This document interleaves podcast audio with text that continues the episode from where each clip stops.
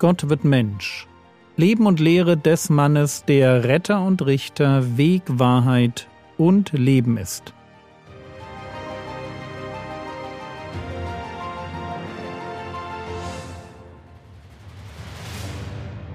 Episode 82 Nathanael und die Himmelsleiter. Gestern sind wir bei Philippus stehen geblieben, der Nathanael auffordert, seine Skepsis gegen einen persönlichen Eindruck von Jesus einzutauschen. Komm und sieh. Und ich hoffe, dass ich niemanden mit meinen Ausführungen zur Wahrhaftigkeit der Bibel und wie man diese Wahrhaftigkeit erkennt, verwirrt habe.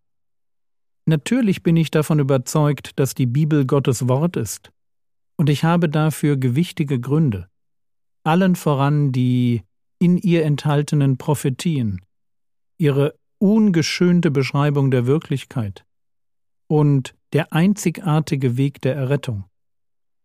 Und trotzdem braucht es für den Menschen auf dem Weg zu Gott nicht nur Beweise für die Inspiration der Bibel, sondern es braucht immer auch den Schritt des Glaubens, der uns die im Wort Gottes enthaltenen Wahrheiten ganz praktisch zugänglich macht.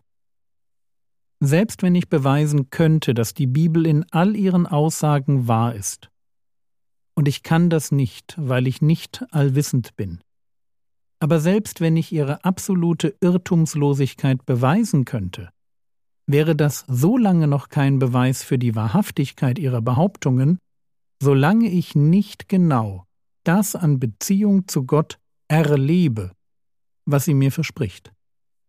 Denn das ist, worum es eigentlich in der Bibel geht. Sie will mich hineinbringen in eine Beziehung mit Gott. Aber hören wir damit auf und wenden uns wieder Johannes zu.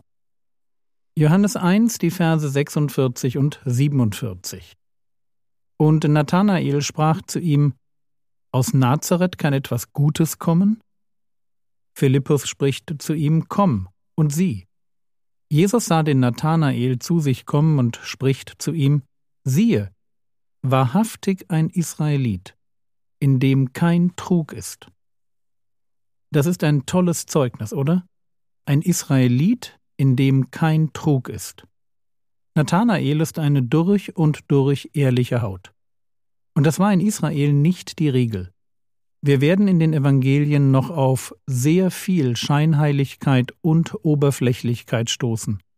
Menschen, die so tun, als würden sie Gott lieben, äußerlich Riten erfüllen, aber innerlich weit von Gott entfernt sind. Und so einer, so ein Heuchler, war Nathanael nicht. Und Jesus ist davon begeistert. Johannes 1,48 Nathanael spricht zu ihm: Woher kennst du mich? Jesus antwortete und sprach zu ihm: Ehe Philippus dich rief, als du unter dem Feigenbaum warst, sah ich dich. Das ist eine mehr als merkwürdige Antwort, oder? Ich sah dich unter dem Feigenbaum. So redet ein Prophet, der eine Vision von einem Menschen hat, und als der ihm dann kurz darauf begegnet, ihm von dieser Vision erzählt. Wenn Jesus davon spricht, dass er ihn sah, dann geht es nicht um seine äußere Erscheinung, sondern um seinen Charakter. Als Nathanael zu Jesus kommt, sagt der ja nicht, ich habe dein Gesicht schon einmal gesehen, sondern er weiß, wie es um sein Herz steht. Unter dem Feigenbaum. Wir wissen nicht, was dort passiert ist. Aber Nathanael weiß es. Und der weiß, dass dieser Moment nicht nur sein Herz offenbart hatte, sondern dass er unter dem Feigenbaum allein gewesen war. Auf alle Fälle war Jesus nicht anwesend gewesen. Noch einmal, wir wissen nicht, auf was Jesus mit dem Feigenbaum anspielt. Aber die Reaktion von Nathanael ist mehr als bemerkenswert. Johannes 1, 49 Nathanael antwortete und sprach: Rabbi, Du bist der Sohn Gottes, du bist der König Israels. Ups, der Sohn Gottes, der König Israels? Das ist wirklich von null auf hundert. Eben noch, woher kennst du mich? Und jetzt das? Jesus muss Nathanael, Nathanael heißt übrigens übersetzt Gottes Geschenk oder Gottes Gabe. Jesus muss Nathanael voll erwischt haben. Ich finde das total spannend. Spannend deshalb, weil Jesus irgendwie weiß, wie er aufrichtige Menschen abholen muss, damit sie ihn erkennen. Und ja, ich habe bewusst gesagt aufrichtige Menschen. Das scheint mir eine Voraussetzung dafür zu sein, dass Jesus sich uns offenbaren kann. Selbstbetrug und Heuchelei machen es dem Messias schwer, in unser Leben hineinzusprechen. Nathanael jedenfalls ist begeistert, vielleicht sogar ein bisschen zu sehr. Jedenfalls bekommt man diesen Eindruck, wenn man Jesu Antwort hört. Johannes 1, Vers 50 Jesus antwortete und sprach zu ihm, Weil ich dir sagte, ich sah dich unter dem Feigenbaum, glaubst du? Du wirst Größeres als dies sehen. Es gibt mehr zu erleben als ein prophetisches Wort. Johannes 1, Vers 51 Und er spricht zu ihm, Wahrlich, wahrlich, ich sage euch, ihr werdet den Himmel geöffnet sehen und die Engel Gottes auf und niedersteigen auf den Sohn des Menschen. Amen, Amen. Wahrlich, wahrlich. Und was jetzt kommt, klingt komisch, ist aber super wichtig und der ultimative Hammer, wenn man einen kurzen Moment darüber nachdenkt. Jesus spricht zu den ersten Jüngern, von denen wir annehmen dürfen, dass sie das Alte Testament sehr gut kennen. Es gibt da in 1. Mose 28 eine Erzählung. Eine Erzählung von Jakob, der vor seinem Bruder Esau flieht. Während der Flucht muss er im Freien übernachten und er hat einen Traum. 1. Mose 28, die Verse 12, 13 und 17. Und er träumte. Und siehe, eine Leiter war auf die Erde gestellt, und ihre Spitze berührte den Himmel, und siehe, Engel Gottes stiegen darauf auf und nieder. Und siehe, der Herr stand vor ihm und sprach, Ich bin der Herr, der Gott deines Vaters Abraham und der Gott Isaaks.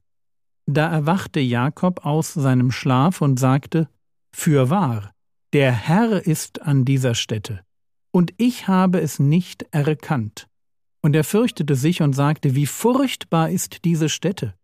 Dies ist nichts anderes als das Haus Gottes und dies die Pforte des Himmels.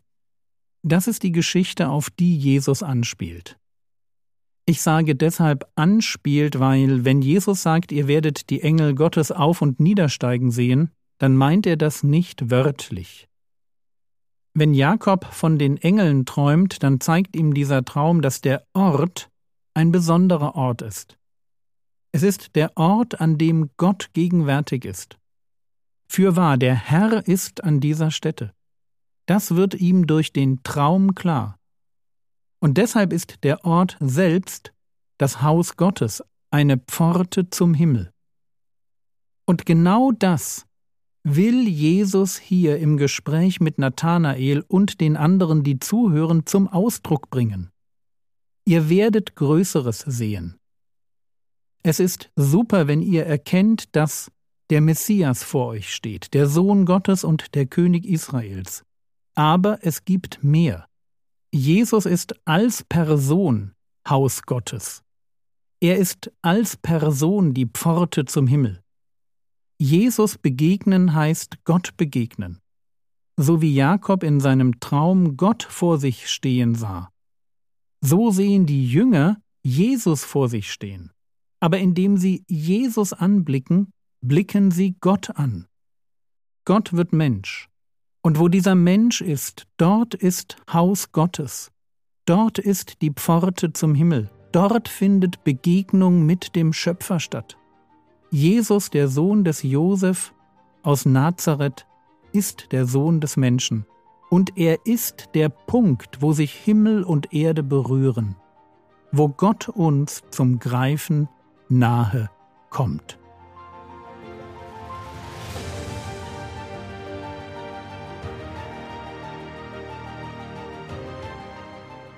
Was könntest du jetzt tun? Du könntest dir die Frage stellen, wie Jesus dich bei einer Begegnung charakterisieren würde. Das war's für heute. Falls du damit aufgehört haben solltest, Bibelverse auswendig zu lernen, fang doch heute wieder damit an. Der Herr segne dich, erfahre seine Gnade und lebe in seinem Frieden. Amen.